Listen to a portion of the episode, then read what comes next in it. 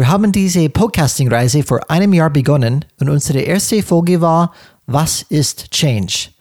Naja, das war unsere erste Folge und unserer Meinung nach die schlechteste, gefolgt mit ungeschickten Unterbrechungen und mäßigem Ton. Deswegen wollen wir es wieder sowas aufnehmen, und verbessern, anders machen. Bleib dran und höre dir die Fortsetzung an, die nicht nur ein Traum zum Zuhören ist, sondern auch mit neuen Erkenntnissen gefüllt ist, die deine Welt verändern werden.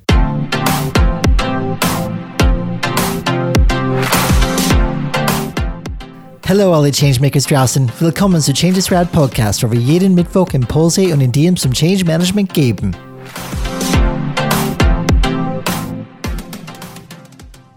Wenn dich jemand fragen würde, was Change Management ist, könntest du dann auch eine Antwort geben, mit der du selbst zufrieden bist?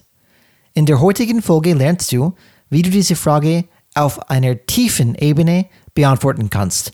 Viel Spaß! Hallo, liebe Changemaker, heute ein besonderer Tag. Folge Nummer 40!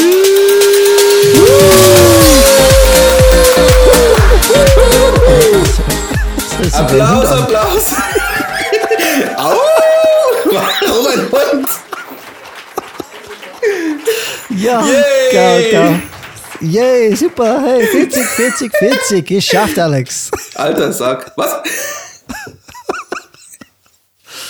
Wir freuen uns auf jeden Fall, dass wir die heutige Folge Nummer 40 mit euch feiern können und wir haben eine spannende Thema heute.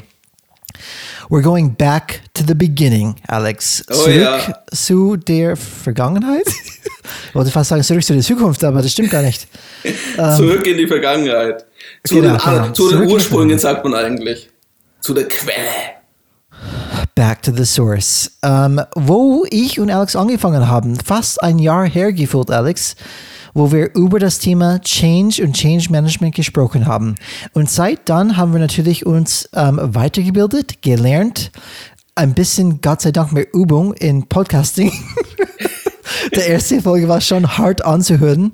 Ähm, wir sind viel besser, glaube ich, aber bitte sag uns Wir Bescheid, haben uns immer so stimmt. unterbrochen und gestört, wie ich gerade jetzt bald absichtlich so durch die Worte gefahren bin. Die erste Folge war echt eine Katastrophe. Schlimmste daran ist natürlich, was unsere erste Folge ist, hat es die meisten Downloads von allen. das war eine Herzensangelegenheit für mich und Alex, dass wir auf jeden Fall das Thema wieder han- behandeln müssen in so einer Podcast-Episode. Und deswegen sagen wir oder besprechen wir das Thema wieder jetzt. Was ist Change? Ähm, genauer gesprochen, was ist Change Management? Ein kleines Update für euch. Genau, das ist unser Fokus für heute. Und Alex, eine große Ziel, die wir erstmal für uns gesetzt haben, ist 50 Folgen erstmal aufzunehmen. Und ganz ehrlich, wir sind kurz davor. Oh ja, es ist the journey. Und nach den 50 wird es weitergehen. Und erstmal möchten wir natürlich erstmal ganz vielen lieben Dank an unsere Zuhörer und Zuhörerinnen sagen. Danke, dass ihr immer wieder unsere Folgen anhört. Auch danke für die Feedbacks, die wir von euch erhalten. Gerne noch mehr. Und zwar, ihr kennt es ja, per E-Mail, der Klassiker, an.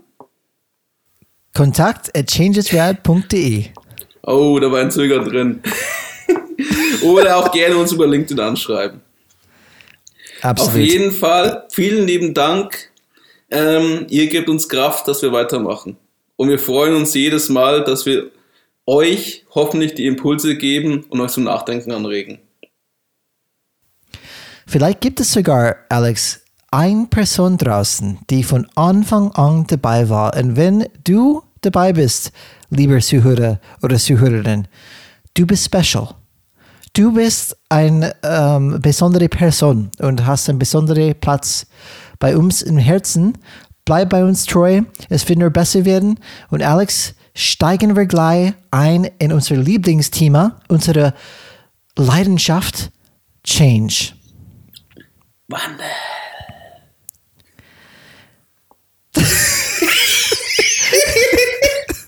Ich wollte überlegen, was ich dazu sage, aber ich war wirklich baff. Ich habe nicht gewusst, was ich sagen sollte. So, Okay, Veränderung. Hört sich doch viel Genau, besser an. genau. Das Deutsche war Veränderung. Veränderungsmanagement. Ähm, das dann hört sich definitiv gut an. Aber wir bleiben erstmal bei der englischen Begriff Change Management heute. Und wir fangen an mit einer Basic-Erklärung. Das ist mir immer wichtig, vielleicht dann ganz basic anzufangen. Und Veränderung, wenn wir von Veränderung sprechen oder Change, das bedeutet, und ich probiere das einfach zu erklären, von einem Ort zum anderen zu gelangen. Von einem Ausgangszustand zum Zielzustand. Veränderung kann viele Formen annehmen, zum Beispiel Änderungen an einem System, an einem Mindset oder am Verhalten von Menschen zum Beispiel. Und unser heutiger Fokus in Bezug auf Veränderung liegt, wie immer, auf Veränderung im geschäftlichen Kontext, die Menschen betreffen. Das heißt, wir wollen nicht nur von coole Roboter sprechen und irgendwie neue, neue Lagerhallen, die nur mit Roboter gefüllt sind. Wir wollen über Veränderung sprechen, die Menschen involvieren. Weil das ist unser Thema und das finden wir natürlich am spannendsten. Und wenn es sich um eine Veränderung handelt, an der Menschen beteiligt sind, ist es wichtig, nicht nur Änderungen an Systemen oder Prozessen zu berücksichtigen, sondern auch die psychologischen Faktoren, die Menschen erleben, wenn sie eine Veränderung durchlaufen. Vielleicht äh, kennt das ja einer von unseren Zuhörern und Zuhörerinnen. Brian kennt es definitiv den Spruch. Die Lösungen von heute sind die Probleme von morgen. Sag, sag das bitte noch einmal, Alex, weil die so Lösungen von heute sind die Probleme von morgen. Wir haben das in unserem Weiterbildungsseminar in, bei der Steinbach Akademie ist das ähm, auf einen Kaffeebecher gestanden und auch dann auf einmal ein Thema gewesen. Und darum, es geht eigentlich echt darum zu verstehen, dass Veränderungen können zwar als Krise und Chance verstanden werden, aber auch das Thema, das was jetzt richtig ist, kann morgen wieder falsch sein. Es geht um Perspektive, es geht um den Rahmen, es geht um Zusammenhang. Und deswegen, die Lösungen von heute sind die Probleme von morgen. Und dann natürlich die große Frage, warum scheitern so viele Personen, Unternehmen an das Thema Veränderung, Change, Wandel? Aus Unternehmensperspektive ist es, glaube ich, könnte man schon sagen, leicht zu sagen, wenn man es von außen betrachtet. Unsere Unternehmen sind bestens gerüstet, wenn es um das Thema Stabilität geht, um das Thema Planbarkeit. Das ist halt das klassische Management. Das hat uns eigentlich so erfolgreich gemacht. Wir haben ein Methodeninventar, das vertraut ist, wo eingeübt ist. Wir sind, äh, die Unternehmen sind Gewohnheitstiere. Die Prozesse werden ständig wiederholt und verbessert. Es geht um eine ständige Optimierung der bestehenden Prozesse. Aber wenn es um das Thema Mar äh, Veränderungen in den Markt und Gesellschaft geht, trifft es diese Unternehmen immer sehr völlig unvorbereitet, vielleicht ein bisschen vorbereitet und sie sind dann gezwungen, sich diesen neuen Herausforderungen zu stellen. Und es geht ja nicht darum, dass es nicht nur die Mitarbeiter sind, die diese Veränderung nicht wollen.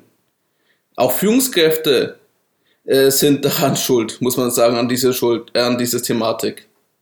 Also Schuld ist vielleicht ein schweres Punkt, die sind halt gefangen in ihre System- und Erfahrungsmethodik, die sie haben. Und sie erkennen halt nicht, wenn Veränderungen notwendig sind oder erkennen es zu spät. Das heißt, sie schieben sich die Entscheidungen auf die Zukunft vor sich her. Und erst wenn die Krisensignale in einem Unternehmen stark genug sind, wird der Wandel angestoßen. Aber sobald man in der Krise ist, hat man halt einen kleinen Handlungsspielraum als wenn man davor sich aktiv darum kümmert, mit, viel mehr Möglichkeiten, auch mit viel mehr Ressourcen. Und Alex, wie wir in Spider-Man gelernt haben, mit großer Kraft und Führungskräfte haben große, große Kräfte, kommt große Verantwortung. Das heißt, deswegen sind Führungskräfte oft schuld dran, weil die können viel Einfluss nehmen. Allerdings, wie Alex schon gesagt hat, fühlen sich vielleicht gefangen aber Führungskräfte mit dieser Machtposition, die die haben, da kommt auch große Verantwortung und die haben eine Möglichkeit, einen großen Beitrag zu spielen, wenn es darum geht, Veränderungen oder Veränderungen oder Change einfach dann zu managen und anzutreiben. John Picotta hat äh, Manager in zwei, Ty äh, zwei Managertypen beschrieben, die es auch in Mischform gibt. Es gibt, es gibt nach ihm die Transform transformative und die transaktionelle Führung. Unter der transaktionellen Führung versteht man, dass die Führungskraft hier für die Ordnung und Beständigkeit sorgt. Die Aufgaben sollen richtig getan werden. Er oder sie haben den Auftrag, praktisch das Gestern zu erhalten. Und als Beispiel kannst du sagen, Fertigungsstraße in der Produktion, um das einfach bildlich vorzustellen. Da geht es nicht darum, dass du eine komplett neue Art der Produktion stellst, sondern du musst das Ergebnis der Fertigungsstraße sichern, damit die Firma ihre Produkte verkaufen kann. Und die tust du auch ständig optimieren. Ist ja klar, dass du da keinen anderen Führungsstil brauchst, erstmal. Dann gibt es das Transformative. Die transformative Führung ist praktisch der, dann die Führungskraft, in diesem Fall Initiator und der Treiber des Wandels. Er will das Morgen gestalten. Es sollen die richtigen Dinge getan werden. Wir haben diese Themen auch schon in unseren älteren Folgen öfters erwähnt. Deswegen nur ganz kurzer Einblick für euch, dass ihr einfach versteht. Und John Picotte sagt, es ist wichtig, dass du verstehen, wann du welche Rolle erfüllen musst. Weil jeder Manager oder jede Führungskraft ist immer diesen zwei Rollen mittendrin gefangen. Und die große Herausforderung ist, die meisten fokussieren sich auf das Transaktionelle auf die ständige Optimierung. Darauf sind auch meistens ihre Zielsysteme, Zielvereinbarungen ausgerichtet. Und somit sind sie dann komplett überfordert, wenn transformative Aufgaben wie Wandel, wie Coronavirus, ich muss das alle meine Mitarbeiter in Homeoffice schicken, wo sie dann nicht wissen, wie sie damit umgehen sollen und auch nicht den richtigen Methodenwerkzeugkoffer für dafür haben. Auch nicht so offen, manchmal auch nicht das richtige Mindset. Ich muss meine Mitarbeiter sehen, damit ich sie führen kann. Da fängt es ja schon manchmal an. Und für dich, lieber Zuhörer, das geht es, wenn wir um das Thema Wandel und Veränderung sprechen. Also um das Thema Change. Wir wollen, dass du dich entscheidest. Willst du den Drachen töten oder willst du lieber den Schatz finden? Worum es hier geht, ich habe dieses Bild aus einem Change Management Seminar von damals rausgenommen. Töte den Drachen geht es darum, willst du dich von der Angst treiben lassen? Willst du versuchen, diese Angst zu bekämpfen? Oder willst du dich lieber von der Belohnung treiben lassen? Also von dem Versprechen, dass, du, dass, dass, dass es dann besser werden kann. Und dann geht es darum, den Schatz zu finden. Also entscheidest du, wie du mit dem Thema Wandel umgehst. Und Alex, zunächst wäre es gut, vielleicht mit einer Definition von Change Management zu beginnen. Ähm, ich habe dann vorher ähm, in Einleitung gesagt, Veränderung bedeutet einfach erklärt, diese von einem Ort zum anderen zu gelangen, von einem Ausgangszustand zum Zielzustand. Aber wie gesagt, das Thema Change möchten wir heute im Kontext von Management, von Wirtschaft sprechen. Und dementsprechend fange ich mit folgender Definition an. Mir gefällt sehr gut, die, wie, wie Thomas Lauer in seinem Buch um, Change Management Grundlagen in Erfolgsfaktoren mir hat sehr gut äh, gefallen, wie er das definiert hat. Und er schreibt zum Beispiel, beim Change Management geht es um die optimale Gestaltung eines Weges vom Ausgangspunkt zum Ziel. Das haben wir gerade kurz gesagt. Aber weiter, der Begriff selbst bezieht sich auf die speziellen Managementtechniken, die erforderlich sind, um die Prozesse im Rahmen der Veränderung zu steuern. So, wir sprechen wirklich von Prozesssteuerung und von den Managementtechniken, die gebraucht sind, damit wir diese Veränderung ermöglichen können. Und ich finde es ganz gut, dass er nicht nur zum Beispiel von Change Management spricht, er, knüpft, äh, er knüpft an mit das strategisches Management. Und er sagt, während das strategische Management dazu neigt, sich auf das Geschehen in der äußeren Umwelt, wie zum Beispiel neue Wettbewerber, ähm, konzentriert sich das Change Management auf die interne Umwelt und das, was sich darin verändern oder angepasst werden muss, um die strategischen Ziele zu ermöglichen. Und da möchte ich kurz auch ein bisschen in die Vergangenheit gehen. So, wir haben davon gesprochen, in, durch das systemische Blick und Alex wird dann ähm, später etwas genau über dieses systemische Denken sagen. Aber wir haben gelernt, äh, mit, dieses, mit dieses systemisches Denken und dieses systemisches Change Management unterschiedliche, unterschiedliche Perspektive zu nutzen auf eine gewisse Situation. Das heißt, wir können unterschiedliche Blickwinkel nehmen und es gibt erstmal kein richtig oder falsch. Im Kontext von Business, unsere Empfehlungen müssen in die Richtung gehen, passt mein Landkarte mit diese Landschaft. Das heißt, Ich habe die, äh, diese äußere Welt, was Thomas Sauer zum Beispiel gesagt hat, ähm, die definiert an sich, wie ich meine Strategie formulieren muss. Wenn man Strategieentwicklung macht, man schaut nach außen zum Beispiel. Was machen die Wettbewerber? Was macht der Markt? Was sind die Trends? Die, äh, so eine typische Step-Analyse. Was sind die soziale, die technologische, ähm, diese ökonomische? Was sind diese ganzen Trends, die draußen sind? Wie bewegen sich meine Kunden. Äh, das heißt, der Blick ist wirklich nach außen und, dies, und dann habe ich ein akkurates Bild von dieser Landschaft draußen. Und es kann natürlich sein, dass meine interne Landkarte, das heißt meine Strategie, nicht mehr dazu passt. Und wenn ich das merke, ich sage, oh, oh, um Gottes Willen, das ist alles jetzt anders draußen, als es vorher war. Ich brauche jetzt eine andere Landkarte. Und wenn wir das merken, wir brauchen jetzt eine andere Landkarte, die, die besser zu dieser äußeren Umwelt passt, dann brauchen wir Change Management, weil diese Langkarte passt nicht mehr und diese Langkarte zeigt uns diese neue, okay, wie sollte es dann ausschauen? Und dann brauche ich diesen Blick nach innen, damit ich diese neue Landkarte erschaffen kann. Damit einfach wir mit diesen Unternehmen weiter voran wachsen, erfolgreich sein können oder nachhaltig überleben können, was auch immer, in diese Infinite Game, die Simon Sinek sagt, bleiben können. Und ich finde es ganz gut, dass man merkt, diese Change Management ist an sich nach innen, strategisches Management ist an sich nach außen. Du brauchst beides, damit du einfach erfolgreich unterwegs sein kannst. Und es geht um diese innerliche Langkarte. Wenn du merkst, es passt nicht mehr, wir müssen es neu gestalten, und dann brauchst du diese Management-Techniken, damit du einfach diese Prozesse, diese Musterbrüche ähm, ermöglichen kannst, damit diese neue Langkarte entstehen kann.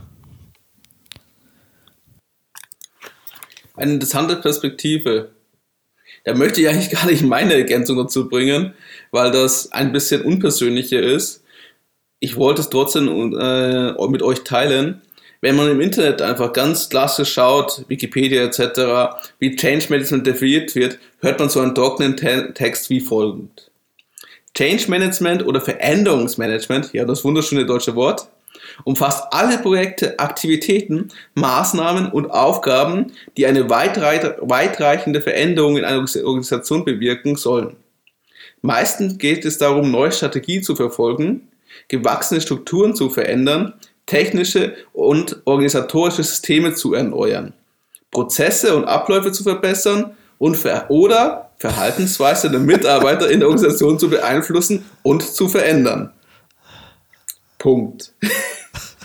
Ein sehr langer, sehr trockener Satz. Ergänzend dazu drin, ja. steht da noch drin, in der Organisationsberatung wird Change Management einerseits als das planvolle Management von Veränderungsprozessen definiert, die es ermöglichen, einen geplanten Zielstand zu erreichen. Zum anderen bezeichnet es die fortlaufende strukturelle Veränderung von Organisationen, um sich neuen Umwelt- und Rahmenbedingungen anzupassen. Was hier ein bisschen fehlt, neben den ganzen erschlagenen Definitionswörtern und Halbsätzen hier, es geht hier um den Menschen und es geht darum, ein, äh, eine neue, wie du schon so schön gesagt hast, neue Landkarte zu schaffen. Ich, es geht darum, diesen Nichtwissen zu arbeiten und Prozesse und Verhaltensmuster in der Organisation zu etablieren, damit sie immer besser damit umgehen können. Und das ist die Herausforderung. Aber was, äh, was Brian jetzt auch gleich schön erzählen wird, es geht um den Menschen. Und das heißt, wir müssen auch die psychologische Aspekte der Veränderung betrachten. Absolut. Um, und das ist, wo es dann wirklich knifflig sein kann, dass wenn Menschen involviert sind. Und deswegen ist Change Management, wie gesagt, das hört sich sehr logisch an. Was und, es in ähm, jeder Firma an. ist. Es ist knifflig, wenn es ja. um Menschen geht. Komischerweise geht es beim Change- und Wandelprozessen immer um den Menschen. Ja, genau, genau. In der, in der Regel schon. Ähm, und, aber es gibt, glaube ich, sogar, gut, das, das ist zu Exkurs für mich. Ähm, es könnte sein, Alex, dass wir zukünftig wirklich ähm, Fabriken, die nur mit Roboter gefüllt sind und wo kein Menschen mehr gebraucht sind. Ähm, aber das ist für mich ziemlich einfach. Ähm, was schwierig ist, ist, wenn es wirklich, wirklich Menschen involviert sind. Das ist unser Fokus von heute. Ähm, du darfst nicht vergessen, ja, es wird sowas geben, aber die Firmen, die diese Fabriken bauen und die Menschen, die es warten, müssen auch dann ganz anders arbeiten als aktuell jetzt. Also der Verwandelprozess wird trotzdem da sein. Ja, immer. Immer, definitiv. Auch wenn das heißt, ich mache das nicht mehr, ich mache irgendwas anderes zukünftig zum Beispiel. Dieser Mensch, der auch damals da war und jetzt komplett irgendwo anders ist, muss auch eine psychologische Reise mitmachen. Und, und das ist zum Beispiel etwas, was oft einfach dann nicht mitgedacht wird oder betrachtet wird, ist diese psychologischen Aspekte der Veränderung. Ähm, die Menschen auch durchgehen, wenn die Veränderung durchmachen. Und wir wollen nicht in Detail hier gehen, weil wir haben das dann ausgiebig behandelt. Zum Beispiel, man kann gerne einfach in unsere Folge Nummer zwei Angst statt Aufbruch schauen und da gehen wir ein bisschen tiefer rein. Was ist diese psychologische Reise, die Mitarbeiter durchgehen, wenn Veränderung passiert? Und wir, wir finden, dass es hilft, Change Management, Change Management zu verstehen, wenn wir gewisse Modellen anschauen. Und es gibt unterschiedliche Modelle in Change Management, die wir kennengelernt haben. Und, es, und wir finden, es ist leichter, Change Management vorzustellen, weil es gibt ein Framework, einen Rahmen, wie funktioniert Change Management überhaupt. Und in meisten Fällen, auch von unterschiedlichen Autoren und ähm, Denkern in diese Richtung, geht es um ein Phasenmodell zum Beispiel, das, das ist die erste Reaktion in einer Kette von Reaktionen, die in verschiedenen Modellen. Was, was lese ich gerade, Alex? Entschuldigung, das ist mein eigener Satz, aber ich muss es kurz mal durchlesen. Zum Beispiel, was wir kurz erwähnen können ähm, in Richtung dieser psychologischen Reise, es gibt auch ein Phasenmodell, ähm, die zum Beispiel von Richard K. Streich hat es entwickelt, dieses Sieben-Phasen-Modell. Das ist aufgebaut ähm, nach einem Modell von Elizabeth Kubler-Ross, die 1969 diese Modell entwickelt hat, die diese Trauerprozess abbildet. Und das hat schon mit Veränderung zu tun, weil wenn man eine Veränderung durchgeht, man muss oft das Alte loslassen. Und da gibt tatsächlich eine Phase von Trauen zum Beispiel. Und wie gesagt, wir werden nicht tief reingehen, aber nur ganz kurz durchzugehen, dass man die, diese, diese Reise kurz einfach dann, dann ähm, dass ihr einfach diese Reise kurz vorstellen könnt mit diesem Modell. Gehe ich gleich mit rein in diese 1 bis 7, aber Alex, du würdest, glaube ich, irgendwas ergänzen? Genau. Es betrachtet also dieses schöne Modell von Streich, betrachtet praktisch die emotionale Seite des Veränderungsprozesses. Es hilft dir dabei, zu beobachten, wie Individuen darauf reagieren und worauf du denn achten musst, wenn du gerade so einen Veränderungsprozess begleitest. Mhm. Und dieser Prozess, zum Beispiel dieses Sieben-Stufen-Modell, das hilft uns dann daran zu erinnern, dass diese emotionale, emotionale Rollercoaster ganz normal ist. Und es, ein Mensch muss oft durch diese Phasen gehen. Das Change kann nicht über Nacht passieren, weil diese emotionale Reise kann einfach nicht so komprimiert in einen Tag kommen. Die Menschen müssen diese Reise oft durchmachen, besonders wenn es an eine schwierige Change für diesen Mensch geht. So, ich habe gesagt, es ist ein Phasenmodell. Wir gehen durch diese Richard, diese, diese Richard Karl Streich Modell, dieses sieben Phasen Modell. Und die Phase 1 ist Schock, Überraschung. Das heißt, oft bin ich einfach in einer Schockphase. Eine Änderung ist gekommen oder mindestens angekündigt, eine Änderung kommt. Und erstmal, oh, das erwischt mich. Und erstmal Schockphase. Nummer 1, Schock, Überraschung. Phase Nummer 2, Verneinung, Ablehnung. Ähm, und da sage ich, nee, möchte ich nicht haben. Ich mag es, wie es ist. Ich lehne das ab. Ich möchte kein, nichts damit zu tun haben. Ihr kennt kennen vielleicht solche Leute manchmal in so eine, so eine, in so eine Veränderungsphase, diese Verneinung, Ablehnungsphase. Und hier muss man vorsichtig sein, weil manche Menschen bleiben tatsächlich hier stecken und entscheiden sich auch hier zu leben, beziehungsweise zu bleiben. Die kommen nie mit auf die Reise, die bleiben emotional immer in dieser Verneinung, Ablehnungsphase. So, die Phase 3 ist rationale Einsicht okay, ich kann es jetzt logisch verstehen, warum wir das brauchen. Ich sehe es dann tatsächlich ein.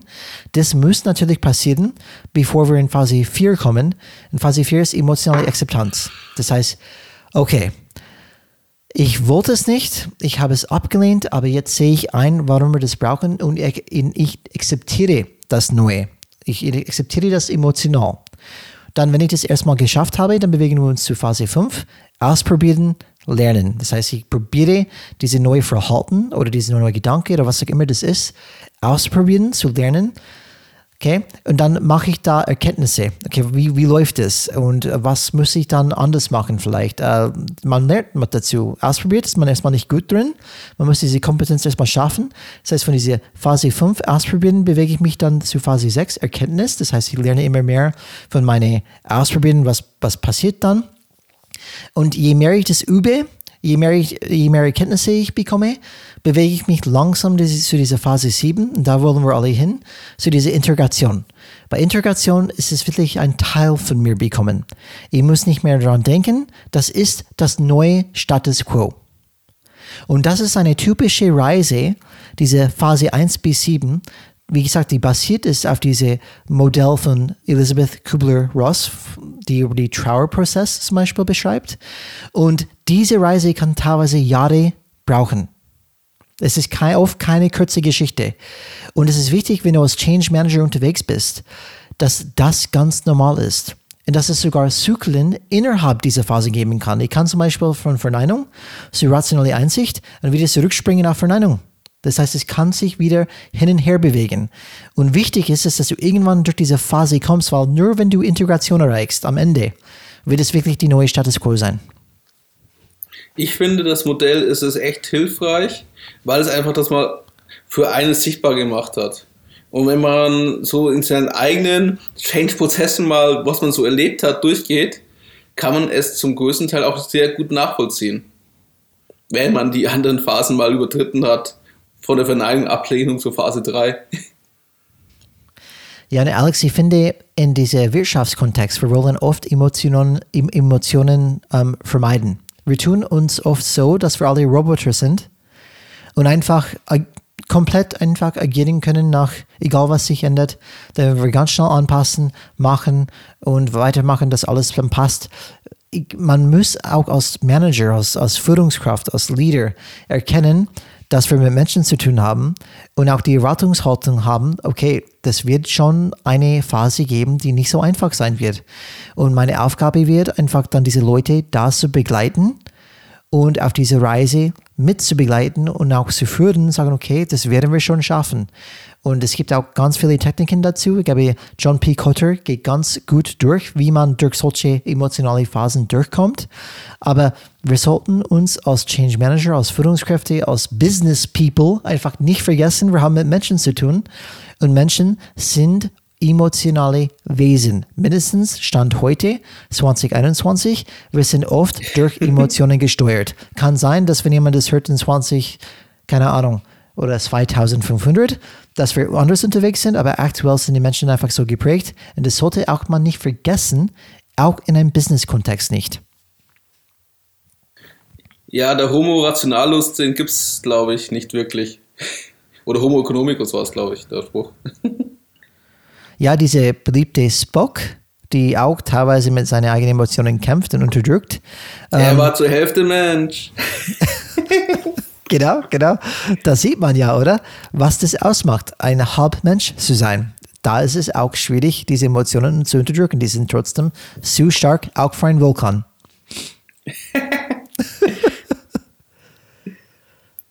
Gut, aber nun nähern wir uns wahrscheinlich ein bisschen mehr unserem Thema. Was ist Change Management?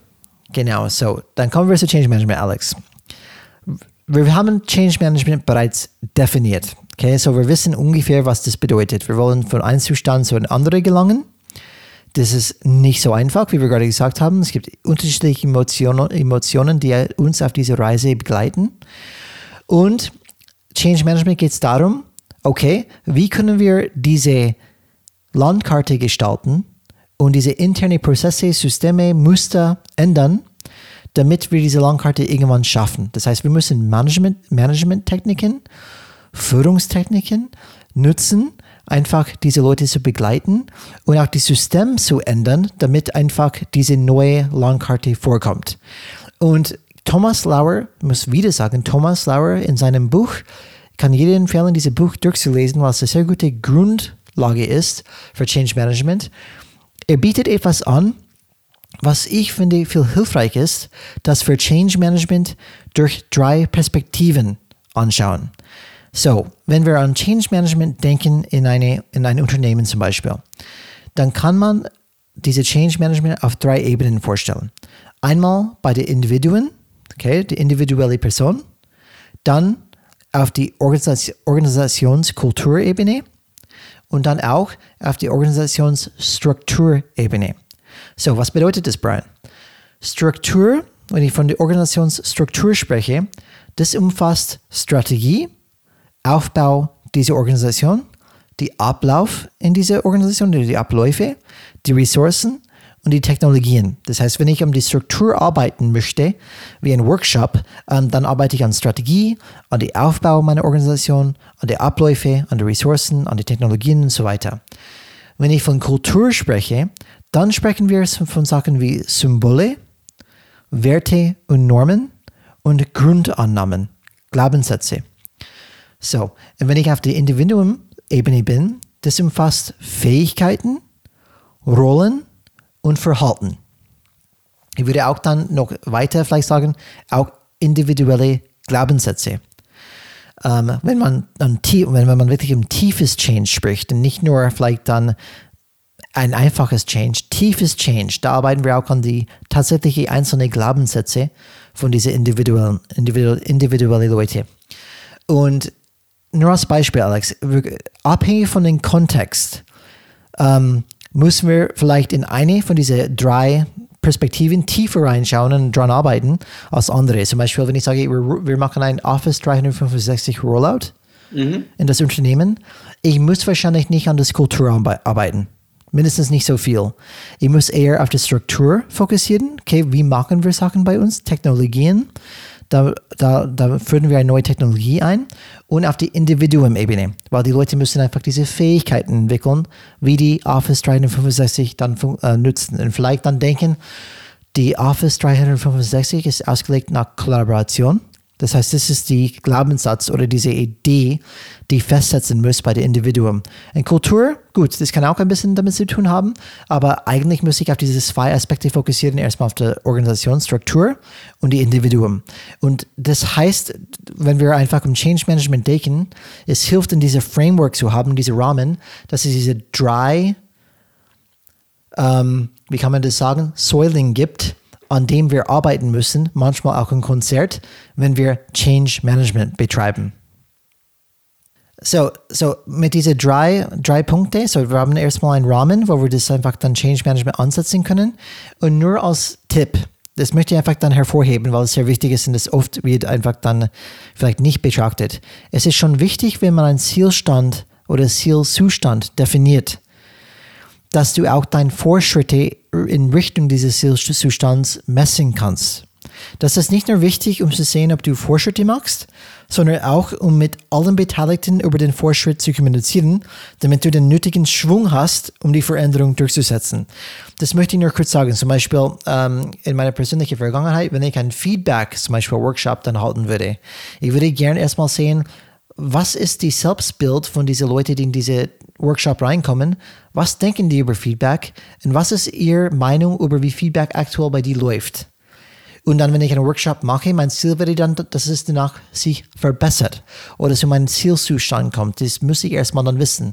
Das wollte ich nur sagen, weil egal ob du an die Struktur, die Kultur oder die Individuum einfach arbeitest, wichtig, dass du ein Zielbild für jede Einzelne hast und auch, dass du weißt, wie kann ich das überhaupt feststellen, ob das funktioniert und ob wir an diesen Zielzustand kommen. Das wollte ich nur kurz ähm, dazu sagen. Es gibt übrigens ähm, ein sehr gutes Beispiel, wie dieser Zielzustand gemessen wird bei Otto. Ähm, Tobias Krüger ähm, gibt ein ganz gutes Beispiel, wo es nicht nur um Kennzahlen und ein Dashboard geht, aber wirklich eine ganz gute Vorgehensweise, wo einfach die Geschäftsführung selbst sehen kann, funktioniert das machen wir die Änderungen, die wir dann haben möchten. Ich, ich rate euch, ähm, oder wenn ihr möchten, bitte einfach unsere, eine von unseren, glaube ich, drei Folgen zu hören. Es ist ein, eine Reihe an drei Folgen, wo wir die Change bei der Autogruppe ähm, tiefer eintauchen. Das ist spannend, weil das ist genau, was ich meine. Man muss schon das irgendwie messen. Wie du gesagt hast, es geht darum, eine Landkarte zu zeichnen.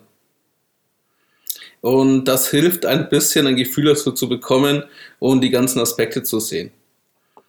Brian und mich macht aber uns noch was weiteres Besonderes aus. Wir haben nicht die klassische System-Change Management-Ausbildung gemacht, sondern wir sind systemische Change Manager.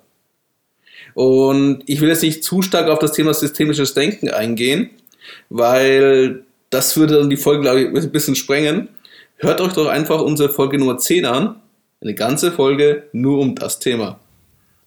Alex, wir machen irgendeine Folge, wo wir nur auf andere Folgen verweisen. das macht man doch immer. Für die, die es noch nicht kennen oder just as a reminder. Aber warum ich jetzt diesen kleinen Exkurs mache, warum es mir hilft, systemisch zu denken. Systemisch, also systemische Denken bedeutet auf der einen Seite für mich, in Auswirkungen zu denken. Wir können stets frei wählen, was wir übernehmen und wir übernehmen Verantwortung für unsere Handlung und für deren Folgen. Systemische Denken ist zielorientiert, nicht Ursache- und Vergangenheitsorientiert. Das hat und ist praktisch lösungsorientiert und hat praktisch weg von wer ist schuld und warum ist die Situation so, sondern hin, wie kriegen wir, kommen wir zur Lösung hin. Allein das hat mir schon sehr viel geholfen, muss ich sagen. Und ähm, das, das systemische Blick insgesamt beschäftigt sich nicht mit der Vergangenheit, also wie was geworden ist, sondern vielmehr mit dem Hier und Jetzt und wie wir diese Zukunft gestalten wollen. Es geht auch darum nicht, und das ist auch das, was mir sehr viel geholfen hat. Ich wiederhole immer dieses sehr viel. Aber das muss ich echt sagen, dieses Vogelperspektive, die man systemisch bekommt, hilft mir immer wieder, mich selber rauszunehmen und zu sehr in das Negative behaftet zu haben, in diese No-No-Phase reinzugehen. Wie wir so schön mal in anderen Podcast erwähnt haben. Es geht nicht darum, eine, die eindeutige Lösung umzusetzen, sondern es geht um Wahlmöglichkeiten. Es gibt ja bekanntlich viele Wege nach Rom. Es gibt nicht die eine Wahrheit. Das war der kurze Exkurs. Ja, und Alex, ich kann das auch sagen, ähm, das war auch Zufall, dass wir irgendwie die systemische ähm, Change Management Ausbildung ausgesucht haben. Ich habe ganz ehrlich nicht ganz verstanden, was systemisches bedeutet hat. Äh, ja, Luhmann ist ein schwerer Kost einfach. Auch wenn Absolut. wir die einfachsten Bücher dazu gelesen haben. ja, Absolut. Und ich habe irgendwie vorgestellt, systemische, systemisches ähm, Change Management bedeutet einfach einen holistischen Ansatz. Das heißt, man das von unterschiedlichen Perspektiven betrachtet. Das stimmt ja, aber das systemische Theorie geht auch dann tiefer. Und die groß, ein, eine sehr große Erlösung für mich in diese, in diese Seminar, in diese Workshops und auch, es hat mich auch gerettet, ist, dass ich vor ungefähr sieben Jahren ähm, gedacht habe, dass mein Weltbild, mein ideale Bild muss geschehen. Das heißt, egal in welchem Unternehmen ich bin, wenn das nicht zu meinem Weltbild oder zu meinem Ideal passt, dann muss ich das ändern. Ich das System ändern. Und was ich gelernt habe, ist, dass das erstmal nicht möglich ist. Das heißt, ein Individuum kann nicht ein System in der Regel, vielleicht gibt es immer eine Ausnahme, aber in der Regel dieses ganze System nicht ändern. Und ist auch nicht notwendig, das zu ändern. Und das war auch ein großes Teil von mir, zum Beispiel erstmal auf ein, auf ein System zu schauen, erstmal nicht nach meinem idealen Bild, aber erst nach Landkarte. So, das heißt, es gibt eine äußere Umwelt und diese äußere Umwelt verlangt eine gewisse Strategie. Und solange dass diese Landkarte zu gestalten ist, dann kann es mir persönlich wurscht sein, wie die Mitarbeiter mit sich miteinander reden oder wie sich untereinander handeln. Oder das kann mir wurscht sein, solange dass die ihre Landkarte, die nötig ist, gestalten können. Weil vielleicht zum Beispiel die, vielleicht stehen die Städte in Konflikt. Das, das mögen die irgendwie als Menschen. Warum auch immer. Das ist nicht mein Ort, wo ich mich wohlfühle, aber die fühlen sich ganz wohl. Und das muss für mich als systemischer ähm, Change Manager okay sein. Hey, das ist ihre Weg, das dann zu lösen. Dass die haben selbst die Antwort gefunden. Ich muss nicht mein Weltbild auf die projizieren. Und das hat mich einfach eine große Last von meinen Schultern genommen und gesagt, hey, das ist okay so. Es gibt schon unterschiedliche Arten und Weisen. Und wenn ich mich nicht da wohlfühle, dann muss ich mich die Frage stellen, wie gehe ich damit um? Oder was macht es mit mir, wenn ich dieses System bin? Und dann kann ich immer noch entscheiden, ich nehme mich von diesem System raus, das ist völlig okay, und gehe in andere, wo ich mich zum Beispiel wohlfühle oder, oder äh, besser wohlfühlen. Einfach besser zu mir als Person einfach dann passt. Aber ich bin erstmal neutral. Natürlich ist als Mensch nie neutral, aber ich meine damit, ich möchte nicht meine eigenen Ideen ähm, wie kann man das sagen, reinstopfen an jemand anderes oder übertragen an jemand anderes, weil die sollten selbst ihr eigenes System, ihre eigene Kultur, eigene Wege finden. Wir, unsere Aufgabe als systemische Change Manager ist einfach zu zeigen oder die Rahmen zu schaffen, hey, das ist die Situation, ich öffne deine Augen, die vielleicht zu waren, weil du einfach ständig in deinem täglichen Prozess stehst. Du bleibst in eine Denkmuster drin. Ich breche die raus, damit du mehr Optionen siehst. Aber die Antworten musst du, lieber Unternehmen, liefern, nicht ich. Du musst die liefern. Und du hast die Antworten, nicht ich als Berater. Und die Antworten, die du hast, sind einwandfrei. Solange dass du merkst, okay, das passt zu unserer Landschaft, diese Landkarte, für mich okay. Ich nehme meine subjektive Beurteilung von dieser Art und Weise, wie wir das machen, weg. Für mich ist nur wichtig, funktioniert es oder funktioniert es dann nicht? Das heißt, spiegelt es die Landschaft oder nicht? Und das war eine große Last, die weg von mir gefallen ist, Alex. Weil ich immer die Gefühl gehabt, nein, es muss sein, wie ich das sehe. Leute müssen freundlich zueinander sein. Leute müssen immer denken, gemeinsam schaffen wir das mehr. Das ist nicht diese, diese ähm, mhm. Business Unit denken ich gegen du und man sitzt in so einem Termin, es ist einfach dann Schulter oder Schulter, sage ich, diese Ellbogen-Mentalität. Die Silo-Fights, ähm, ja. Ja, die Silo-Fights ich meine, oh, das ist alles so unnötig. Aber eigentlich ist es okay. Und das, das habe ich für mich erstmal ausatmen können. Oh, ich muss nicht die Welt retten. und so das sage ich. Ja, genau. Und das hat mich sehr, sehr geholfen. Ich hoffe, dass es eine von euch dann auch draußen hilft. Wenn es mindestens eine hilft, bin ich zufrieden.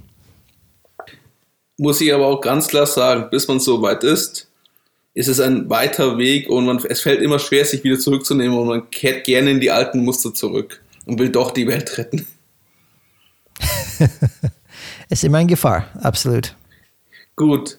Ähm, ich würde sagen, so jetzt nach 45 Minuten oder 40 Minuten, was wir jetzt hier sprechen, können wir mal in die berühmten Change Management Modelle reingehen. Die, um einfach unseren Zuhörern und Zuhörerinnen nochmal eine Übersicht zu geben. Wir gehen nur kurz auf die Punkte ein. Für ausführliche ähm, Folgen können wir wieder auf eine ältere Folge verweisen, aber das müssen unsere Zuhörer selber rausfinden. Diesmal geben wir keine Nummer vor. Und wir fangen mit Kurt Lewins Drei-Phasen-Modell an. Grundlage aller Change Management Modelle ist dieses Drei-Phasen-Modell von Kurt Lewin. Das wurde so Beginn des 20. Jahrhunderts entwickelt. Hier ging es eigentlich gar nicht ursprünglich darum, Veränderungsprozesse im Unternehmen zu beschreiben, sondern erforschte Bedingungen des Wandels im Allgemeinen. Und Basis seiner Überlegung war die Feldtheorie, die bis heute in der Soziologie ausgesprochen populär ist. Wenn es zu einer Veränderung kommen soll, gibt es nach zwei Felder bzw. Ballungen, so nannte er es, von Kräften. Erstens möchte er ein Feld des Status quo bewahren, also die ganz klarer Bewahrer. Zweitens gibt es die Kräfte, die für die Veränderung einsetzen, also die Rebellen in diesem Fall. In der Theorie befinden sich beide Felder anfangs im Gleichgewicht. Die Kräfte sind alle gleich stark, in einem Veränderungsprozess muss das auf die Veränderung ausgerichtete Feld aber stärker werden, erklärt Levin. Und dann gibt es halt diese drei Phasen, wo er beschrieben hat. Die erste Phase ist das Auftauen. In dieser Phase soll bewusst für die Notwendigkeit der Veränderung geschaffen werden. Die Beteiligten sollen für den Wandel motiviert werden und ihn begrüßen. Die Widerstände sollen auf die Weise auf bzw. zumindest abgetaut werden. Dann, zweite Phase ist Bewegung, Veränderung. In den Pilotprojekten werden erste Veränderungen durchgesetzt. Neues wird ausprobiert, andere Lösungswege werden getestet. In dieser Phase manifestieren sich häufig nochmals Widerstände gegen die Veränderung. weil es zu Ängsten vor dem Wandel kommt. Diese sollen dort abgebaut werden. Und die dritte Phase ist das Einfrieren. Die durchgesetzten Veränderungen sollten, sollen stabilisiert werden, also eingefroren. Es muss deutlich werden, dass die Rückabwicklung der Neuerungen nicht zur Debatte steht. Sein Modell hat leider sehr viele grundlegende Schwächen, die auch häufig kritisiert werden. Und deswegen gab es auch zu, äh, über die Jahre zu gab es zahlreiche Weiterentwicklungen. Die, zu seinen, die drei größten Schwächen, die da beschrieben werden, wenn man sich mit diesem Modell beschäftigt, ist, in der ersten Phase ist es zu wenig konkret, ist, ist zu wenig konkret beschrieben. Da wird auch zum Beispiel nicht gesagt, wie genau sollen die Mitarbeiter motiviert werden. Zweitens befinden sich im Felder in der Praxis in die Ausgänge fast nie im Gleichgewicht. Also allein die Grundtheorie, dass praktisch diese zwei Felder im Gleichgewicht betreffen, ist auch schon ein falscher Ausgang für die Theorie und für dieses Modell. Eine Seite ist immer in der Regel stärker und meistens in solchen Unternehmen sind das die Bewahrer. Und das wird halt eben kaum gerecht. Wie kann man praktisch dieses Gleichgewicht für seine, auf für seine positive äh, Change, also wie kann man die Balance so verändern, dass man auf einmal im Vorteil ist und der, der Wandel intern gesehen wird. Das wird Thema Dringlichkeit, was wir im nächsten Modell dann hören werden. Und drittens birgt die Phase des Einführers die Gefahr, weitere Veränderungen zu schweren. Weil wenn ich einmal es geschafft habe, den Changes einzuführen, also wir haben einmal so einen Prozess gemacht, dann sage ich so, das ist es jetzt. Was war das Anfangszitat, was wir hatten? Weißt du es noch? Die Lösungen von heute sind die Probleme von morgen. Und ich habe jetzt gerade einen Change-Prozess hinter mir, habe jetzt das neue, also habe die Lösung eingefroren und stelle fest in fünf Jahren, oh, wir müssten jetzt nochmal einen Wandel machen. Aber wir haben in der letzten Phase ganz klar gesagt, es gibt keinen Wandel mehr. Steht nicht zur Debatte. Könnte problematisch sein. Deswegen ist es die Basis für viele Modelle, aber wird eigentlich so gut wie gar nicht mehr eingesetzt, sondern äh, was das bekannteste Modell ist, was sehr viele Berater auch nutzen, ist, Brian? Genau, das ist John B. Cotters ähm, Acht-Phasen-Modell, die auf diese Modell von Kurt Lewin ähm, aufbaut. Und, und, er hat an sich dieses Modell genommen, hat Ron gefällt und durch seine ganzen Erfahrungen als Berater mit ganz vielen Unternehmen äh, und seine Recherche kam er aus diese, auf diese acht Phasen. Und vielleicht kurz dazu ähm, von Kurt Lewins Modell. Ich mag dieses Modell, Alex, weil es sehr simpel ist. Das ist sehr einfach zu merken. Es geht um Auftauen von Muster. Das heißt, man müsste einfach dann disrupten, einfach wirklich auftauen, brechen, dann verändern und dann wieder Status Quo machen, wieder einfrieden. Und diese Idee, dass ich ein Muster nehme, ich unterbreche diese Muster, ich zerstöre diese Muster und baue dazu eine andere oder vielleicht baue ich auf diese alte und dann mache ich es so oft und so integriert in mir, dass es mein neuer Status Quo ist. Und ich glaube, diese Idee, einfach diese Grundidee, ist die Säule von Change Management. Und dementsprechend, ich mag dieses Modell sehr, egal wie alt es ist, egal wie vielleicht umstritten das ist, ist für mich der Basis. Das muss man erstmal verstehen. Und Alex, es gibt dieses Video, YouTube-Video von Peter Kruse über mhm. Change Management, die, glaube ich, sehr gut das darstellt. Er redet sehr leidenschaftlich darüber, was das bedeutet. Das werde ich dann auch ähm, in den Show Notes tun. Das ist nicht lang, ungefähr sieben Minuten, aber das macht er dann sehr gut. So, das ist der Basis für John P. Cotters Acht-Phasen-Modell. Und diese, in Effekt, auf Basis diese, diese Kritik an Lewin ähm, hat die, der diese Konzept erweitert und diese acht Stufen entwickelt. Und sein Konzept hat sich wirklich in der Praxis vielfach bewährt. Und er auch sagt, jede Change-Prozess, jede Transformation, die er beobachtet hat, und es war keine Ausnahmen, mindestens das, was ich noch erinnern kann in seinem Buch, alle von diesen Unternehmen sind, haben diese acht Phasen oder sind diese acht Phasen durchgegangen. Die sind die, die sind nicht übersprungen worden. Man muss diese einzelnen Phasen wirklich durchgehen, der Reihe nach. Und alle Unternehmen, die es gemacht haben, haben diese Transformation und Change tatsächlich geschafft. Und wir, wir haben das in der Vergangenheit, wie gesagt, auch dann tief ähm, wirklich erklärt. Können Sie auch dann aussuchen, welche Episode das war. Das ist wirklich unser, war unser Fokus. Aber ich gehe ganz kurz durch diese acht Phasen durch und wir werden merken, hey, das kommt mir bekannt vor, hört sich ein bisschen wie Luvin an. So, diese acht Phasen können zugeordnet werden zu diese Auftauen, Verändern und Einfrieden. Okay, so die ersten vier Phasen bei John P. Cotter, das gehört zu Auftauen. Und überlegt es mal. Vier Phasen nur für das Auftauen. Keine einfache Aufgabe. Nummer eins. Phase von die Jagdphase von P. Cotter. Die erste Phase ist Bewusstsein für die Dringlichkeit der Veränderung erzeugen. Wenn es nicht dringend wirkt und man nicht überzeugt, dass es dringend ist, kriegt man nicht diese Start damit es wirklich diese Change eingeleitet wird. Das ist sehr wichtig, dass jeder versteht, hey, das ist nicht eine wichtig, aber nicht dringend Themen. Entschuldigung, nochmal äh, wiederholt. Das ist nicht ein wichtig, aber nicht dringend Themen. Das ist ein wichtig und dringliche Themen. Wir müssen hier handeln. So, Nummer zwei. Führungsteam aufbauen auf dem Wunsch zum Wandel eint. Diese Coalition, wie John P. Cotter sagt, ist sehr wichtig, damit einfach man diese leitende Koalition die Firma hat, die hinter dieser Change steht und diese Change vorantreibt. Dann Nummer drei, Entwicklung einer Vision, die alle Beteiligten motivieren kann. Und eine Vision ist nicht nur ausgebaut aus von Zahlen, Daten, Fakten, da müssen eine emotionale Geschichte dahinter stecken, eine Narrative, ähm, wie sagt man, Story, damit die Leute einfach dann mitgehen und da nicht nur ähm, Zahlen, Daten, Fakten, das heißt nicht sachlich, aber auch emotional abgeholt sind und sagen, das ist unsere Vision.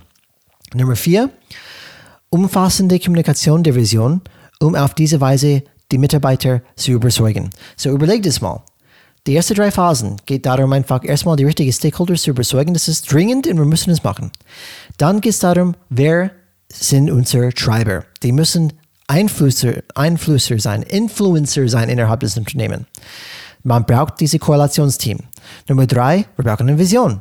Die Leute werden nur mitgehen, wenn diese Vision wirklich motivierend ist. Und dann, wenn du das alles hast, dann geht es darum, zu kommunizieren. Die hoffentlich diese Auftauen geschafft hat. Alle Leute merken, aha, wir müssen tatsächlich etwas ändern. So, machen wir das. Und dann bewegen wir uns von dieser Auftauenphase, diese erste bis vierte Stufe Modell bei John P. Cotter, zu dieser Veränderungsphase, was bei John P. Cotter die fünf, sechs, sieben Phasen sind. So, Phase Nummer fünf. Mitarbeiter dazu bevollmächtigen, eigenständig gemäß der Vision zu handeln. Der Veränderungsprozess wird so zu ihrem Veränderungsprozess. Das ist sehr, sehr wichtig. So, wenn wir eine Vision haben, diese Vision verlangt eine andere interne Langkarte als zuvor. Das heißt, wir brauchen neue Prozesse, wir brauchen neue Systeme und wir müssen diese alte Prozessen, Systemen, die das Veränderung hindert, zerstören, auseinandernehmen. Wir brauchen neuen dazu. Das heißt, ich kann eine Vision haben, aber wenn, aber wenn ich nichts intern ändere für mein Prozess und Systeme, dann wird sich auch nichts ändern. Das heißt, ich muss meinen Mitarbeitern sagen, das ist unsere Vision. Macht bitte, was ihr brauchen, damit wir das erreichen. Man muss die bevollmächtigen. Das könnt ihr machen. Ihr seid empowered. Bitte macht es. So, wenn die anfangen, diese Veränderung zu schaffen, das ist in Phase 5. Dann kommt es zu Phase 6. Kurzfristige Ziele und Erfolge sicherstellen und offen kommunizieren, diese Quick Wins. Das heißt, sehr wichtig, damit man diese Aufschwung beibehalten kann, ist, wenn man angefangen hat, Prozesse zu verändern die ein bisschen in diese Richtung neue Vision gehen. Es ist wichtig, kurzfristige Ziele, Ziele, die wirklich leicht und schnell zu erreichen sind, zu setzen. Und sobald dass du die erreicht hast, zeigen, zeigen diese kleinen Meilensteine. Hey, das funktioniert. Schau mal hier, was wir hier gemacht haben. Wie gesagt, hör uns bitte unsere Auto-Use-Case an bei, die, bei der Autogruppe, was die geschafft haben mit einer eine zum Beispiel ähm, Subunternehmen, Tochterunternehmen, wo das genau das passiert ist. Die haben diese Tochterunternehmen genommen, das war als Pilot gesehen, schau mal hier, was wir geschafft haben. Oh, das schaut geil aus, das will ich auch haben. Und da schafft man zum Beispiel einen Aufschwung in dieses Unternehmen. Sehr wichtiger Punkt. Dann von Phase 6 zu 7, erreichte Ziele und Erfolge sichern und für weitere Veränderungen sorgen. So, man hat vieles erreicht man hat Erfolge erreicht, die muss man so etablieren, Das heißt, die Systeme und Prozesse müssen hinterlegt sein, damit diese Erfolge beibehalten werden können. Wir wollen diese Erfolge dann sichern für uns und wir nutzen diese gewonnene Ausschwung, noch mehr Veränderungen zu schaffen. So, das war Phase 5 bis 7 und diese Phasen, darum geht es in Luvins Modell, diese Veränderungsphase. Was hier wichtig ist, wir diese kurzfristigen Ziele und Erfolge sichern, offen kommunizieren, das habe ich auch live erlebt, dass es viele ähm, Change-Projekte gibt, wo man nachher nichts mehr daraus hört. Und man fragt, okay, die arbeiten seit einem Jahr daran. Wie ist der Status? Haben sie schon irgendwelche Erfolge? Oder nach zwei Jahren? Und dann passiert es meistens, nachdem dann das Budget aus irgendeinem Grund gekürzt wird. Und dann hörst du, okay, das Projekt ist leider eingestellt worden. Und das liegt auch daran, dass nicht daran gedacht worden ist, kurzfristige Erfolge und Ziele zu schaffen und auch diese offen zu kommunizieren, um den Stakeholdern und den also den Sponsor sagen die Unternehmensberater immer gerne dazu, zu zeigen, wir sind auf dem richtigen Weg, bitte dreht uns den Geldhahn nicht ab, dreht uns die Ressourcen nicht ab. Das war auch eine wichtige Kenntnis, was das äh, in dieser Phasen. Absolut. Und diese letzte Phase, Phase 8, geht es darum, die erreichten Veränderungen in der Unternehmenskultur verankern. Und hier sprechen wir von, von dieser integrierten, von dieser einfriedigen Geschichte. Das machen wir Teil von uns. Das ist für uns der neue Status Quo. Das heißt, diese erste 1 bis 4 Phasen bei John P. Cotter, da geht es darum, aufzutauen, aufzubrechen. Die Phase 5 bis 7, da geht es darum, zu verändern. Und die Phase 8 geht es darum, einzufrieden, zu integrieren in das Unternehmen. Das ist jetzt unsere Unternehmenskultur verankert oder in unserer Unternehmenskultur verankert. Um, ähm, so, dies sind die acht Phasen. Wie gesagt, die haben wir dann ausgiebig behandelt in der vergangenen Episode. Viel Spaß beim Aussuchen. Und das war John P. Cotters Acht-Phasen-Modell, die aufgebaut ist auf Kurt Lewins Modell. Und wir sagen, Alex, jede ernsthafte ähm, Change Manager muss diese Phasen kennen. Es ist praktisch Basiswissen. Absolut. Das Modell fand ja auch damals, wo, wo John P. Cotter es vorgestellt hat, großen Anklang und wird auch gerne in, Sozio äh, in der Soziologie und der Psychologie in der Forschung verwendet und wurde auch dementsprechend gibt es zahlreiche Studien und Best Cases in diese Richtung. Aber wie jedes Modell sind auch dementsprechend bei der Umsetzung Schwächen sichtbar geworden, die sein können, aber nicht notgedrungen, notgedrungen stattfinden. Weil, wie bei allen, es liegt an der Umsetzung. Und dann geht es um was schwierige Punkte halt in seinem Modell sind. Geht so einerseits um das Thema die Vision, also konkret um die Beschaffung der Vision, wo sich wahrscheinlich gefühlt, jetzt kommt die Wahrnehmung, die ich persönlich habe, viele Manager und Geschäftsführer schwer tun.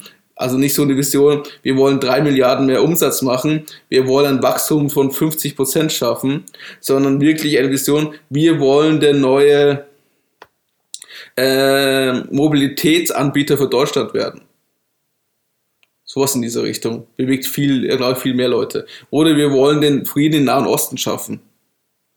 Indem wir Projekte machen, dass alle sich kennenlernen und besser zusammenarbeiten. Oder wir wollen, dass ähm, Kühe nachhaltig und glücklich leben können und die Massentierhaltung abschaffen.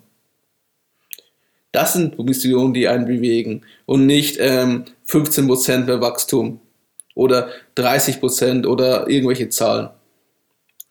Der andere Thema ist auch, dass Schwierigkeit ist bei so einer langen Reise, wir haben ja die acht Phasen gesprochen, wie kann ich Mitarbeiter dauerhaft motivieren?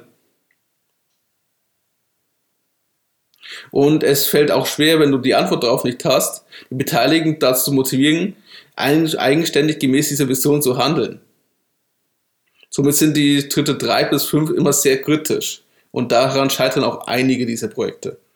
Wie schon Brian am Anfang gesagt hast, die Unternehmen, die es schaffen, alle acht Phasen sauber umzusetzen, sind erfolgreich. Aber viele scheitern praktisch schon am Anfang oder in der Mitte dieser Phasen. Ja, Alex, das war tatsächlich nur 10% die Unternehmen. Das war nicht mehr. Das heißt, wenn man überlegt, was denn für Erfolgschancen sind, 10% ist keine gute Quote, aber ist auch vorgekommen in, in, den, in den Literatur, in den Recherche, vielleicht höchstens 10 bis 20 Prozent schaffen wirklich die Transformation, die die vorgenommen haben. Und sind alle durch, diese ganze Phase gegangen.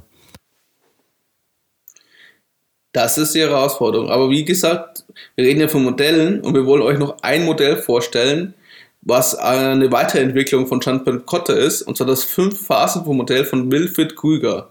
Von oben Noch eine Weiterentwicklung. Ja, Noch eine Iteration. Man darf ja nicht vergessen, wie alt die Sachen schon meistens sind. Und der Wirtschaftswissenschaftler Krüger hat aufgrund dieser Schwächen ein eigenes Modell entwickelt, die aus fünf Phasen bestehen. Man merkt schon, diese Phasen sind sehr beliebt. Von drei auf acht wieder auf fünf. Es geht dabei wesentlich weniger auf die Motivation der Mitarbeiter einer, sondern stärkt die Rolle der Unternehmensführung. Während Leben Kotter ein, einen allgemein akzeptierten Wandel erreichen wollten, zielte mehr auf Veränderung durch Regulierung ab. Also praktisch ein bisschen stärker hierarchisch.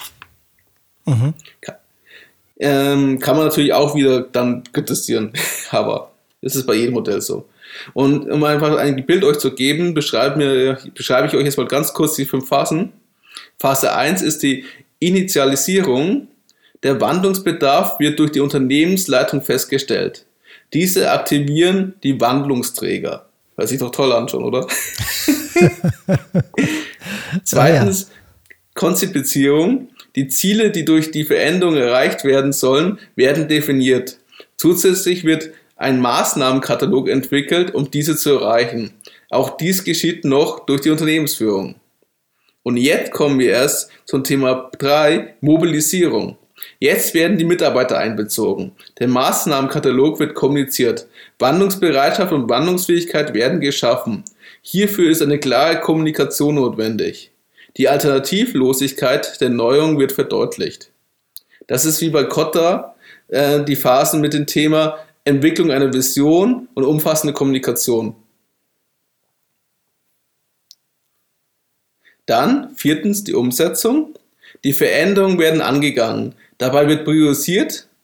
Zuerst werden die wichtigsten Transformationen vollzogen. Anschließend werden Folgeprojekte durchgeführt. Idealerweise wird dabei eine Gewöhnung der Mitarbeiter an den Wandel vollzogen. Also man gibt den Mitarbeitern freundlicherweise ein bisschen Zeit, bis sie sich daran gewöhnen können. Idealerweise, idealerweise ja, so. Und die Verstetigung, das ist ja, was wir gehabt hatten mit dem Thema Freeze, die Ergebnisse des Transformationsprozesses werden gefestigt. Auch diese Weise wird sichergestellt, dass die Organisation nicht ins alte Muster zurückfällt. Was halt hier die Vorzüge von seinem Modell sind, dass in allen Phasen Anpassungen und flexible Umgestaltungen vorgenommen werden können. Also es ist nicht so starr wie Kotter. Also man kann das individuell an seine Firma anpassen und hat die Phasen als Richtlinie dafür. Was aber natürlich man sehr stark kritisieren kann, den wichtigsten Punkt, wenn man auf die Mitarbeiter geht, er lässt halt gerne den Punkt offen, ob eine von oben verordnete Mobilisierung tatsächlich funktionieren kann. Mhm, ja. Und dass die das Geschäftsführung die, überhaupt die Antworten hat. Mhm. Deswegen ist die Geschichte mit Otto viel interessanter, wo sie erst natürlich am Anfang, muss man ganz klar sagen, die Installation kam von der, von der Führungsebene, aber dann haben sie bei der Konzipierung schon die Mitarbeiter mit eingebunden. Aber wie gesagt, es ist ein Modell.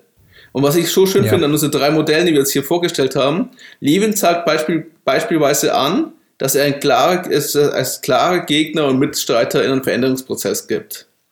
Kotter skizziert, durch seine klaren Schritte die Phasenhaftigkeit des Prozesses und Krüger bestreicht die Bedeutung, bedeutende Rolle der Unternehmensführung heraus. Und ich mhm. glaube, das sind alles wichtige Aspekte, wenn wir über das Thema Wandel und Change Management sprechen. Finde ich auch. Das ist ganz gut, finde ich. Eine unterschiedliche Perspektive, Alex, wieder. Mhm. Und die Schwierigkeit ist natürlich, also es gibt noch sehr viele theoretische äh, Modelle dazu, wie zum Beispiel Lerne, Organisation etc. Aber ich glaube, diese drei Modelle sind die wichtigsten, die man kennen sollte, also zumindest mal gehört haben, und die einen ein Gefühl geben, was Change Management bedeutet. Und diese Modelle sind auch sehr praxisnah, zu den anderen, im Gegensatz zu anderen Theorien, die es dazu gibt. Finde ich super, Alex. Take us home. Take uns home. What? das wollte ich einfach dann, ja, take us home bedeutet, okay, ähm, mach den Fazit jetzt. Ja, ja, ich habe schon verstanden, aber ich war jetzt gerade ein bisschen. überrascht von den Ausdruck, muss ich ehrlich Sa- sagen. der auf die Seite geschaut und gesagt, oh, ja, super, ja, take it home, Alex. Okay, du machst den Zeitmanager, finde ich sehr vernünftig. Ich Gut. bin die Timekeeper. Ich hoffe, dass diesmal die Folge nicht so chaotisch war wie unsere aller, allererste Folge. und ich hoffe, sie hat euch, liebe Zuhörer und Zuhörer, eine schöne Übersicht gegeben über das Thema Change Management und welche Modelle und Perspektiven es auf dieses Thema gibt. Wie gesagt, es ist eine theoretische Annäherung, die aber dir eine Idee oder einen Impuls geben soll, um das Thema ein bisschen besser zu verstehen. Und natürlich, wie in jeder Folge, danke, dass für für die 40 Folgen, damit wir die 100 schaffen, oder auch die 50, wie schon schon Scholz gesagt hat, möchten wir natürlich, wenn euch unser Podcast, unsere Folgen oder auch diese Folge sehr gut gefallen hat, erzählt es weiter, teilt es mit euren Freunden und gebt uns gerne ein Feedback an, per E-Mail an. Kontakt at changesrad.de. Und wir freuen uns natürlich über positive Rezess Rezessionen und 5-Sterne-Bewertungen bei Apple Podcast. So, Brian.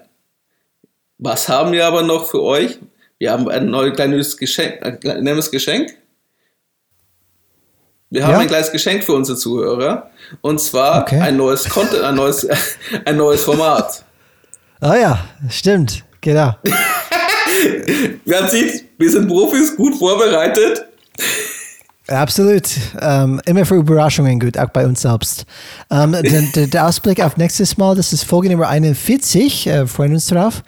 Wir stellen ein neues kurze Format vor. Ähm, es ist, wie gesagt, ein bisschen kürzer, das steckt schon in den Namen. Und es heißt, dieses Format heißt etwas zum Nachdenken. Das ist etwas für zwischendurch. Etwas einfach dann anzusporen. Okay, es ist ein Impuls, habe ich vielleicht nie dran gedacht. Ähm, einfach, dass man einfach diese Nachdenken kommt. Das werden wir immer wieder dazwischen streuen. Natürlich bleibt unser längere Format, wo ich und Alex dabei sind, beibehalten. Das wird immer noch die Mehrheit sein. Aber ab und zu werden wir so eine kurze Folge einstreuen, die heißt etwas zum Nachdenken. Freuen wir uns auf das nächste Mal. Ähm, es ist eine Überraschung, was vorkommen wird. Aber neue kurze Format. Wir freuen uns auf eure Feedback dazu. Viel Spaß dabei auf jeden Fall. Wir sind gespannt, wie es ankommt, weil wir, uns, wir haben schon öfters gehört, wir haben so lange Folgen, obwohl ich denke, eine Stunde reicht nicht mal, um die ganzen Themen abzugreifen, die wir haben. Aber wir, ihr seid ja unsere Zuhörer und Zuhörerinnen und eure Meinung ist ja uns wichtig. Dementsprechend ein neues Angebot und wir sind gespannt, wie ihr mit diesen Impulsen, die wir euch geben, umgeht. Aber jetzt nun zum Endspurt unserer 40. Folge. Take us home, Alex.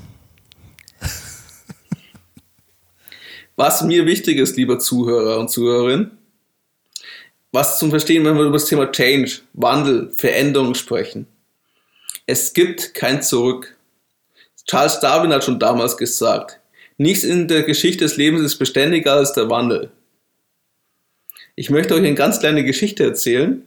Und zwar, der Start des Internets begann mit einem Crash. Der Informatikstudent Charles S. Klein versuchte am 29. Oktober 1969 eine Nachricht mit dem Inhalt Login, das sind die Buchstaben, die fünf Stück von Los Angeles nach Stanford zu schicken.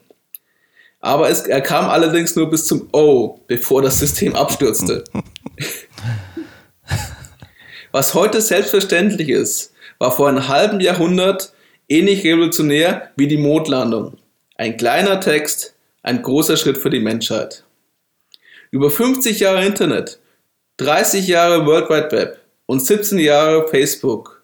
Und wir hören immer noch den Satz, das haben wir immer so gemacht. AOL, Air Berlin, Kodak, Nokia, Quelle und viele andere Unternehmen, Firmen, Großkonzerne sind gescheitert. Aber was hat das mit dir zu tun, lieber Zuhörer oder Zuhörerin? Es gibt eine einzige Person, die man verändern kann. Das ist auch, was wir mitgenommen haben aus der Weiterbildung. Und zwar sich selber. Ja, wir reden von dir. Es geht nicht darum, jemanden einen Glauben aufzuzwingen. Es geht darum, seinen eigenen Horizont zu erweitern, um spielfähig zu bleiben. Einfach offen zu sein, um dann mehr Möglichkeiten zu haben, mit den Unbekannten, mit den Herausforderungen umzugehen. Wir wollen dich zum äh, Denken anregen. Wir wollen dir Mut zusprechen für die lange Reise in das Unbekannte, was auch Zukunft genannt wird. Unser Podcast heißt nicht umsonst Change is Red. Change is Red. Warum? Wandel ist cool, da es ein Versprechen ist, dass sich was ändert. Vielleicht zum Besseren. Die Zukunft kann besser werden als die Gegenwart oder die Vergangenheit. Change is Red. Der Wandel ist bewegend. Du musst dich bewegen. Es ist ein gemeinsamer Suchprozess, der in uns Energien freisetzt, um überhaupt erst die anfänglichen Schritte zu wagen. Dadurch wachsen wir mit den neuen Erfahrungen. Change is Red. Wandel ist ein Prozess, eine Reise. Wir brauchen dafür Mut, Ausdauer und offene Neugier. Amen, brother. Amen. In diesem Sinne, Change is Red. Danke fürs Einschalten. Bis zur nächsten Folge. Eine schöne Woche, einen schönen Tag, einen schönen Abend. Change is right, bro. Change is Red.